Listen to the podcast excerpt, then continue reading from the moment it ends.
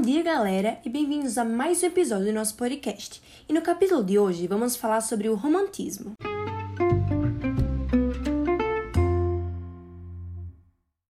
Mas antes de falar sobre as características do movimento, vamos nos contextualizar com o que estava acontecendo no mundo naquele período e como esse movimento surgiu.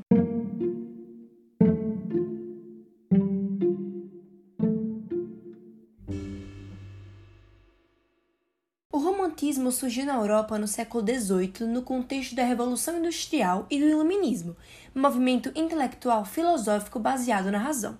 Ele durou até meados do século XIX, quando começou o realismo. Rapidamente, esse estilo chegou a outros países, inspirando diversos campos da arte, como literatura, pintura, escultura, arquitetura e música. No início, todos os movimentos em oposição ao clássico eram considerados românticos.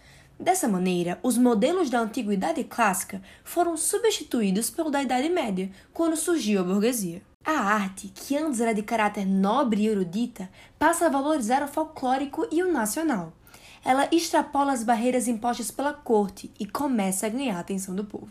A arte romântica, ao romper as muralhas da corte e ganhar as ruas, liberta-se das exigências dos nobres que pagavam sua produção e passa a ter um público anônimo é o surgimento do público consumidor, impulsionado no Brasil pelo folhetim, uma literatura mais acessível. Na prosa, o aspecto formal do classicismo é deixado de lado. O mesmo ocorre com a poesia, com os versos livres, sem métrica e sem estrofação. A poesia também é caracterizada pelo verso branco, sem rima. A arte pictórica sofre influência da literatura e da história, a frequência dos temas dramáticos e sentimentos, carregados de emoção. Já a música é carregada de sentimentos e emoções, afetos, impulsos, intuições e fantasias, expressos com força, colorido e originalidade sem precedentes. Os românticos pregam o nacionalismo, incentivam a exaltação da natureza pátria, o retorno ao passado histórico e na criação do herói nacional. As características desse movimento, de modo geral, são O medievalismo, o fascinante terror gótico, a crítica à realidade, a supervalorização do eu, a religiosidade, a liberdade artística, culto à morte, a entrega ao misticismo, à fantasia, ao sonho e à loucura e a defesa de ideais patrióticos.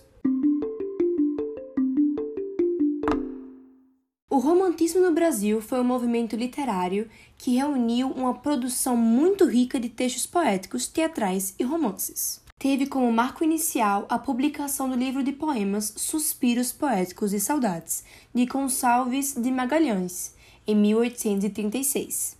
O romantismo no Brasil se caracterizou num primeiro momento pela busca da identidade nacional e resgate das tradições e valores da cultura popular e do folclore. Temas como o índio, a exaltação da natureza, o regionalismo e a realidade social do país são muito explorados pelos autores românticos.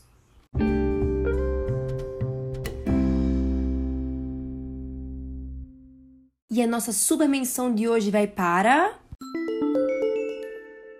Quadro A Liberdade Guiando o Povo, de Eugène Delacroix. A Liberdade Guiando o Povo é uma obra que representa a luta pela liberdade, que tem como elemento principal uma mulher que está segurando em uma mão a bandeira da França e na outra uma arma, demonstrando justiça e liderando a população à revolução. Odin Delacroix demonstra a Revolução de 1830 com a composição cromática e com muitas emoções, características comuns do romantismo. Foi isso, gente. Espero que vocês tenham gostado da nossa conversa sobre o romantismo. Fiquem ligados nos próximos episódios que nós vamos abordar todos os períodos artísticos.